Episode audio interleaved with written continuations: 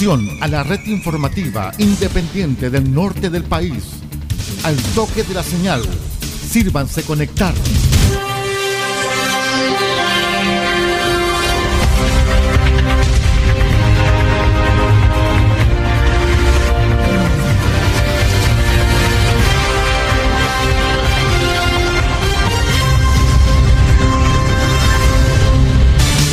Desde nuestro centro de noticias, transmite la red informativa independiente del norte del país. Aquí comienza la edición central de RCI Noticias. Estas son las informaciones.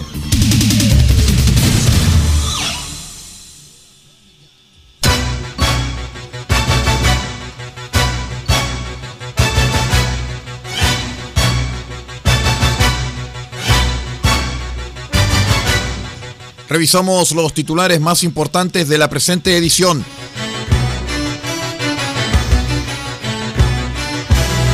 Les contamos que 10 personas fallecieron de coronavirus en la región de Atacama según datos del ministerio.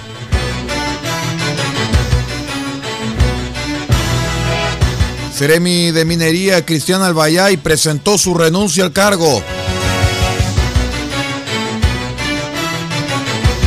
Diputada Daniela Chicardini junto a dirigentes del transporte escolar y taxistas ingresaron proyecto para congelar el pago de créditos.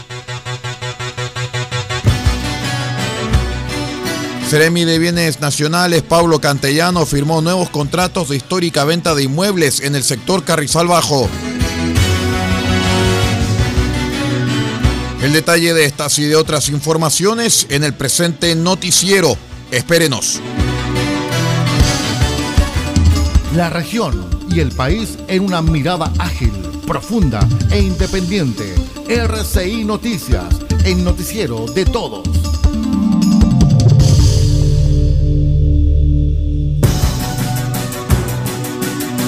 ¿Cómo están estimados amigos? Bienvenidos a una nueva edición central de RCI Noticias, el noticiero de todos.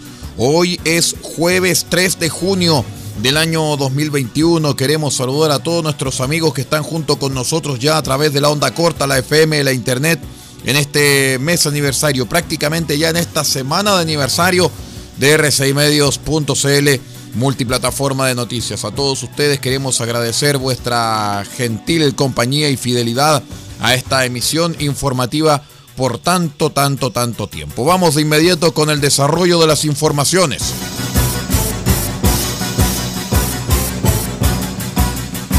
El Servicio de Salud Atacama informó los lamentables fallecimientos de 10 personas afectadas por coronavirus en nuestra región. Los pacientes de 38, 51, 54, 57, 58, 70, 78 y 79 años se encontraban internados en el Hospital Regional de Copiapó. En tanto, los pacientes de 50 y 88 años se encontraban internados en el Hospital Provincial del Huasco en Vallenar. Pese a los esfuerzos de los equipos de salud, los pacientes fallecieron debido a las complicaciones provocadas por esta grave enfermedad. El Servicio de Salud Atacama expresó sus condolencias a las familias y seres queridos ante estos complejos momentos. Finalmente se indicó que las residencias corresponden a las comunas de Copiapó, Caldera, Diego de Almagro, Vallenar y Freirina. De esta manera, nuestra región registra 184 fallecimientos debido a la actual pandemia. A cuidarse, muchachos.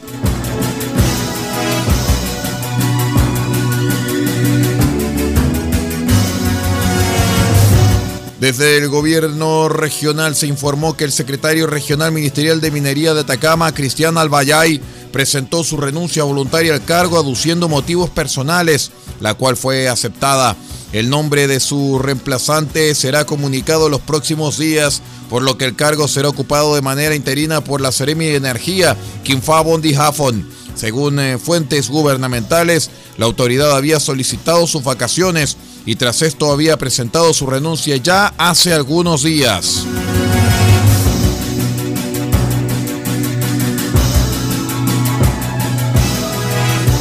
Bajo la consigna de un respiro para taxistas y el transporte escolar, llegaron hasta el Congreso Nacional en Valparaíso dirigentes y representantes de asociaciones de ambos gremios a nivel nacional y regional para acompañar el ingreso de la diputada Daniela Chicardini de un ingreso de un proyecto de ley que busca postergar el pago de créditos financieros y bancarios por la crisis de la pandemia.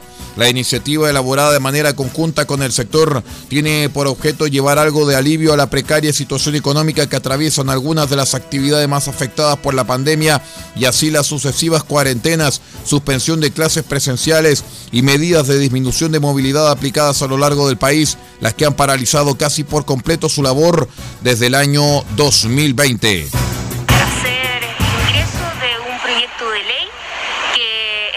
La postergación, ¿no es cierto?, de las cuotas de los créditos. Este es un proyecto de ley que eh, realizamos en conjunto con los dirigentes a nivel nacional y también de la región de Atacama, los distintos gremios, tanto de taxis, en las distintas modalidades y también del transporte escolar. Este proyecto de ley es justamente para poder darles un alivio la parlamentaria detalló que el texto del proyecto propone la vigencia de la postergación del pago de hasta seis meses después del fin de estado de excepción constitucional para poder darles a ellos algún tiempo para poderse recuperar y comenzar a pagar estas cuotas y reitera la diputada, hay que darles este respiro, este respiro que ellos y sus familias tanto necesitan para poder salir adelante. Uno de los síntomas más graves de este coronavirus, uno podría decir la falta de aire, el no poder respirar bueno, justamente este coronavirus está matando y asfixiando a este sector tremendamente impactado por la pandemia, que le ha imposibilitado poder, ¿no es cierto?, trabajar y que también lo está matando por las deudas, eh, que incluso han llegado al extremo de vender sus propios vehículos para poder sobrevivir. De eso estamos hablando.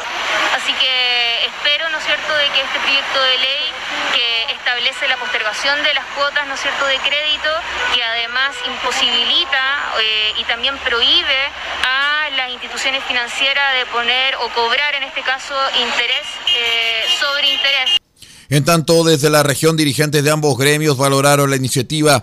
Así lo señaló Miriam Valencia, presidenta de la Federación de Transportes Escolares del Norte, FETENOR, quien reúne a organizaciones de la primera a la cuarta regiones, quien detalló casos de transportistas cuyas deudas pasaron de 10 a 15 millones de pesos a 21 o 23 millones de pesos.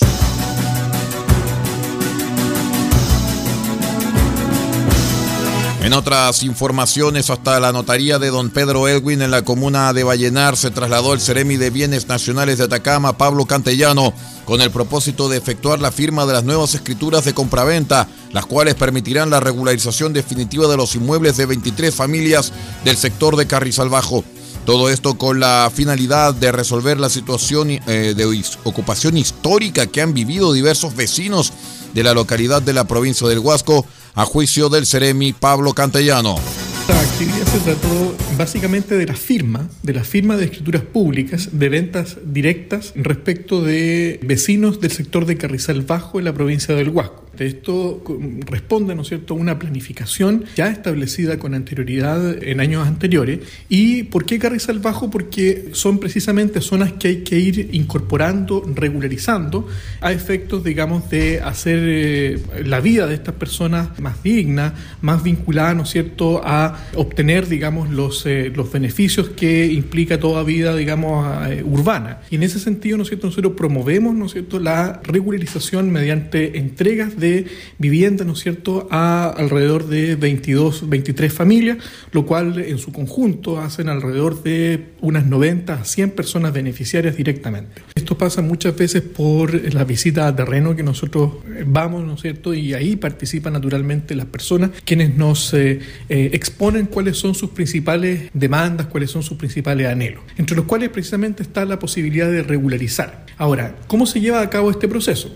Si bien es cierto, sabemos que el Ministerio de Bienes Nacionales establece un proceso de ventas, este proceso, por reglas generales, es a través de una licitación pública. Sin embargo, existen ciertos y determinados casos, particularmente cuando nos encontramos en presencia de eh, ocupaciones históricas, ocupaciones, digamos, de larga data, el Ministerio de Bienes Nacionales, en su nivel central y en nuestra seremía, promovemos ventas directas y que sean de alguna manera beneficiosas tanto para los intereses fiscales como para los intereses de las personas. Y en ese sentido, ¿no es cierto?, la comunicación, la colaboración, tanto del nivel privado de las personas, de los ciudadanos, con nuestras entidades públicas, resulta fundamental.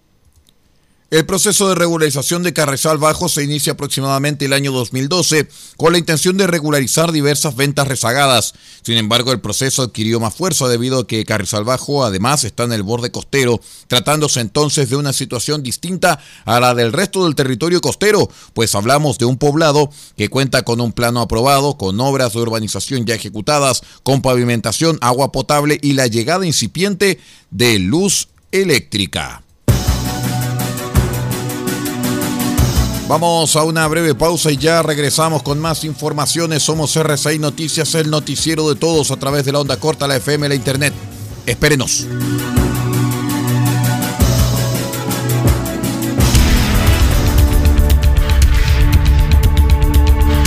Estamos presentando RCI Noticias. Estamos contando a esta hora las informaciones que son noticia. Siga junto a nosotros. Atención pequeños mineros y mineros artesanales de la región. Los invitamos a participar del programa de innovación tecnológica y asistencia técnica provincial. Acceda a recursos financieros y solicita asistencia jurídica en seguridad, asesorías geológicas y metalúrgicas. En Copiapó, infórmese llamando al 522 2125 37 o en las asociaciones mineras de las provincias de Vallenar y Chañaral. Junto al gobierno regional, queremos una minería más sustentable y más segura para Atacama. Ministerio de Minería, Gobierno de Chile. RCI Radio Chile cumple 26 años y lo hacemos con nuestra historia. Estas son algunas de nuestras voces. El sueño de Radio Celeste cumple un aniversario más. Continuamos nuestra obra en Copiapó y expandimos nuestro mensaje al mundo. Correspondencia informativa al instante con todas las comunas de la región. RCI Deportes, en contacto con todo el país. Estas son solo algunas de las voces que han escrito la historia de RCI Medios. 26 años junto a Chile.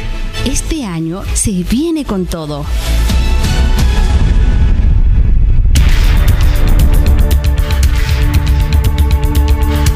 Estamos presentando RCI Noticias. Estamos contando a esta hora las informaciones que son noticia. Siga junto a nosotros. Continuamos con las informaciones. Somos RCI Noticias, el noticiero de todos. Gracias por acompañarnos. Les contamos que carabineros de la tenencia Ujina en la región de Tarapacá detuvo a 10 personas que transitaban por la ruta A675 transportando fardos con ropa de contrabando al interior de 8 camiones. Mientras los uniformados realizaban patrullajes preventivos por el sector, observaron una caravana de camiones que era escoltada por un vehículo marca Toyota modelo Delica efectuando su fiscalización. Al solicitar la documentación de los vehículos y los conductores, el conductor del primer vehículo ofreció a los carabineros 500 mil pesos en efectivo y 300 dólares para dejar sin efecto el procedimiento, siendo detenido por el delito de cohecho. Continuando con la fiscalización y revisión de los vehículos, se percataron que dos conductores de camiones no mantenían la licencia de conducir profesional, siendo detenidos por infracción al artículo 194 de la Ley de Tránsito. En tanto, los otros conductores, junto con dos acompañantes, fueron detenidos por el delito de contrabando. El imputado por el delito de cohecho y los imputados por no portar licencia profesional quedaron a disposición de la justicia, en tanto los otros detenidos quedaron apercibidos. Los camiones, el vehículo y la mercadería incautada quedaron a disposición del servicio de aduanas.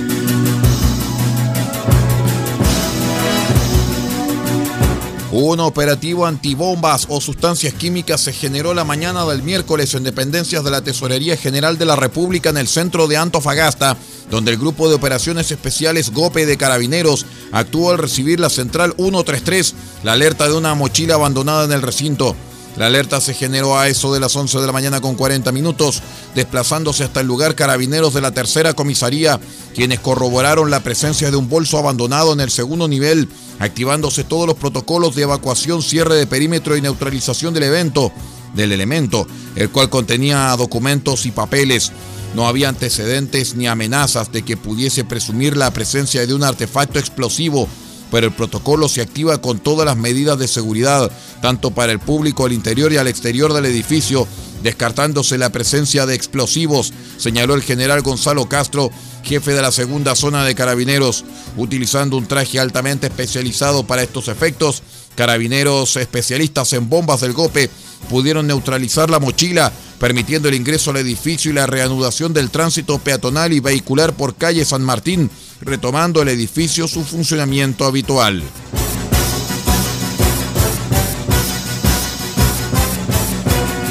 La Corte de Apelaciones de La Serena acogió el recurso de nulidad presentado por la defensa de David Alfredo Espinosa Geraldo en contra de la sentencia que lo condenó por el delito consumado de lesiones graves en contexto de violencia intrafamiliar contra su expareja Daniela Reyes, de 17 años, quien falleciera en marzo de 2017 y ordenó la realización de un nuevo juicio. La primera sala del Tribunal de Alzada estableció que la sentencia recurrida impidió a la defensa ejercer las facultades que la ley le otorga. El magistrado Iván Corona explicó que la Corte de Apelaciones resolvió declarar la nulidad del juicio y sentencia que se llevó a cabo porque en la secuela del juicio se produjeron ciertas anomalías en la producción de la prueba que significaron un desmedro en el ejercicio del derecho a defensa. El fallo sostiene que en determinadas conclusiones expuestas por la perito legista doña Katia Cabrera Briceño en el juicio oral, al rendir cuenta de su peritaje de autopsia, nunca fueron consignadas en el informe evacuado durante la etapa de investigación, por lo que para la Defensoría fueron desconocidas, con lo que se impidió afrontarlas debidamente en el juicio y confrontar a la legista conforme a su informe y a otros antecedentes del Ministerio Público que había reunido durante la investigación, agrega el laudo. La resolución agrega que con la prueba rendida y con el análisis de la sentencia recurrida, se acreditó que la perito médico legista nunca consignó en su informe como causa de la muerte de la víctima alguna circunstancia derivada de una acción lesiva atribuible a terceros, señalando que ella se había producido por un edema pulmonar, el que según otros antecedentes se vinculaba con la ingesta de sustancias nocivas.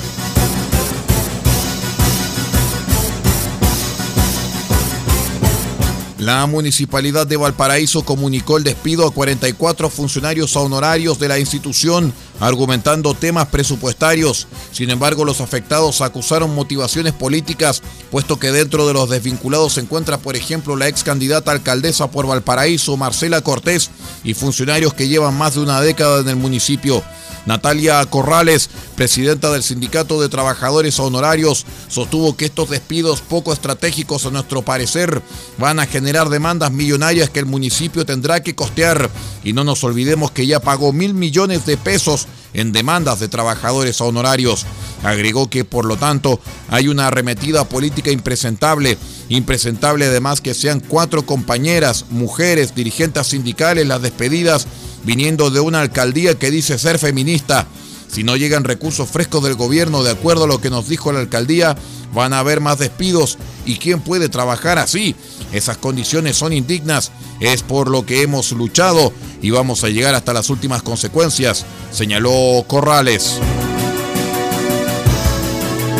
Vamos a la última pausa y ya regresamos con el panorama nacional. Somos R6 Noticias, el noticiero de todos. Espérenos.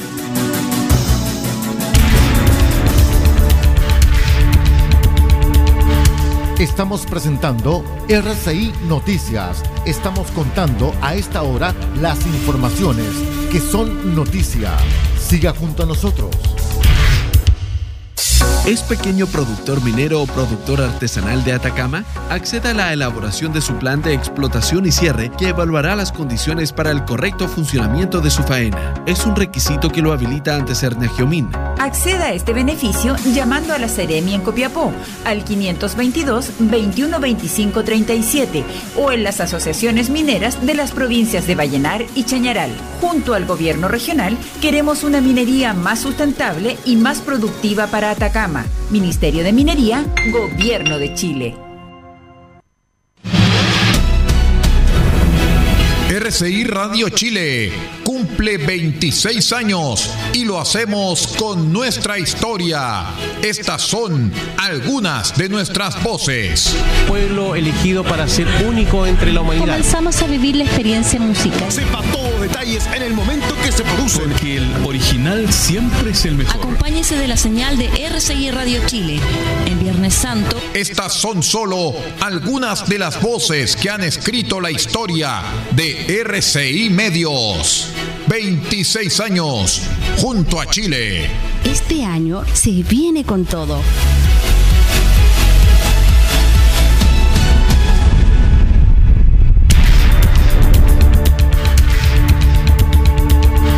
Estamos presentando RCI Noticias. Estamos contando a esta hora las informaciones que son noticia. Siga junto a nosotros.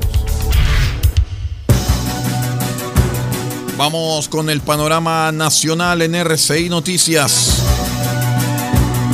El gobierno australiano rechazó el miércoles desclasificar documentos sobre su presunta participación en el golpe militar ocurrido en Chile en el 11 de septiembre de 1973, con el argumento que la publicación de asuntos de inteligencia podría poner en riesgo sus relaciones internacionales y la seguridad nacional. El Ejecutivo australiano defendió esta posición durante la visita al Tribunal de Apelaciones Administrativas dentro de un caso que no es judicial y aborda asuntos gubernamentales y en el que se enfrentan el ex oficial de inteligencia militar australiano Clinton Fernández y el director general de los Asuntos Nacionales de Australia, David Freaker. Las visitas que se extienden hasta el viernes serán en su mayor parte a puerta cerrada, debido a que la fiscal general de Australia, Micaelia Cash, señaló en una orden emitida el 25 de mayo pasado que los testimonios de asuntos confidenciales en el caso perjudican a la seguridad, defensa y relaciones internacionales de su país.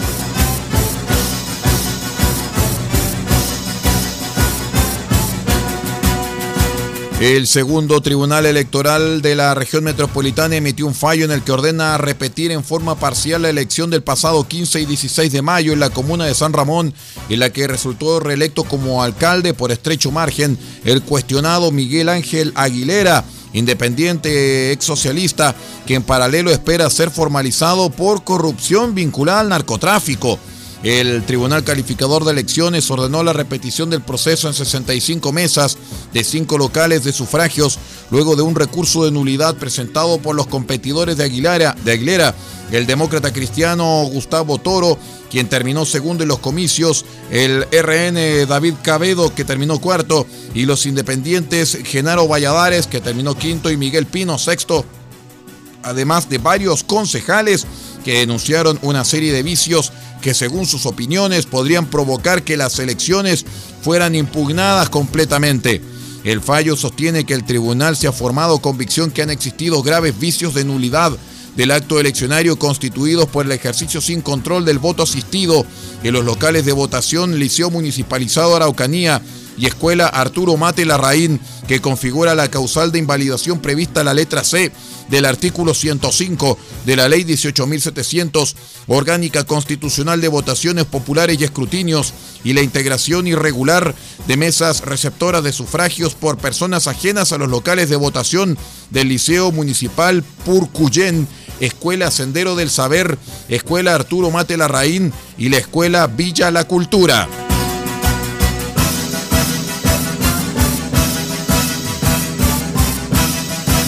A través de un eh, comunicado, Chilevisión informó que el periodista Karim Bute fue desvinculado de la señal tras participar en una fiesta clandestina celebrada en la casa del exfutbolista y comentarista Dante Poli.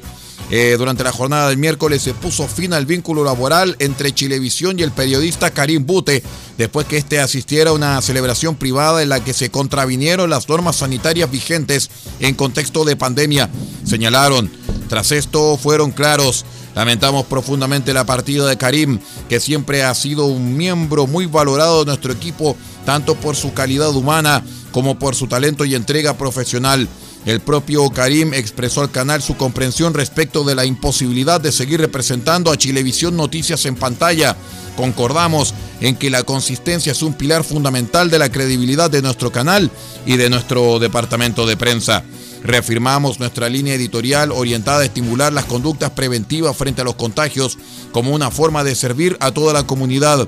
Sus compañeros y jefaturas valoramos la entereza de Karim Bute, cuyos méritos profesionales y humanos seguiremos reconociendo.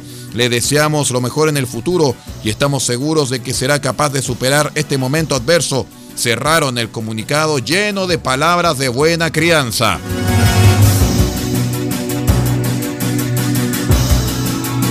En otras informaciones, la selección de Chile, la roja de todos, volverá a la cancha hoy jueves en Santiago del Estero para enfrentar a Argentina por la séptima fecha de las clasificatorias en un duelo que arrancará a las 20 horas y que marcará el debut oficial de Machete, Martín Lazarte en la banca. El combinado nacional llega al vital encuentro camino a Qatar 2022 sin una de sus grandes figuras, el volante Arturo Vidal, quien diera positivo por COVID-19 y no pudo viajar con el resto de sus compañeros. Sin el autodenominado King, Tomás Alarcón asoma como la principal carta para reemplazarlo en el mediocampo, acompañando a Eric Pulgar y Charles Aranguis.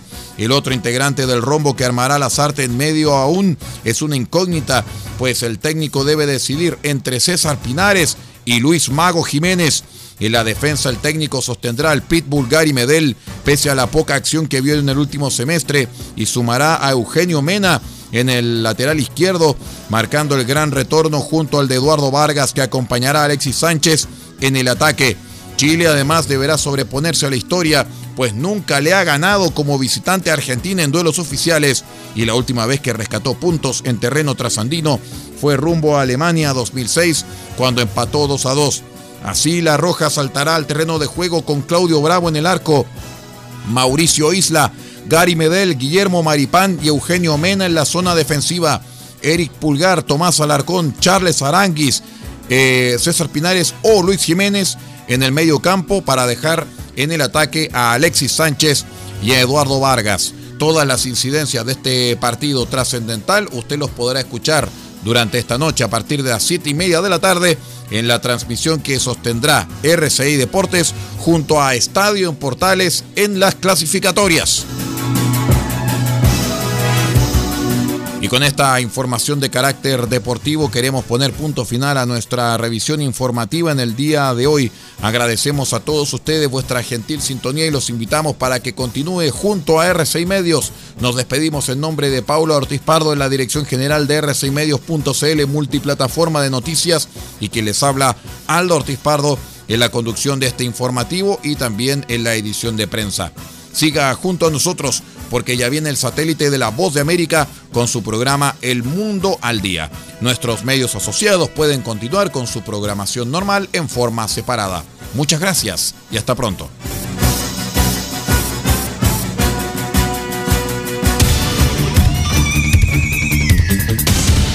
Usted ha quedado completamente informado. Hemos presentado RCI Noticias transmitido por la red informativa independiente del norte del país. Muchas gracias por acompañarnos y continúe en nuestra sintonía.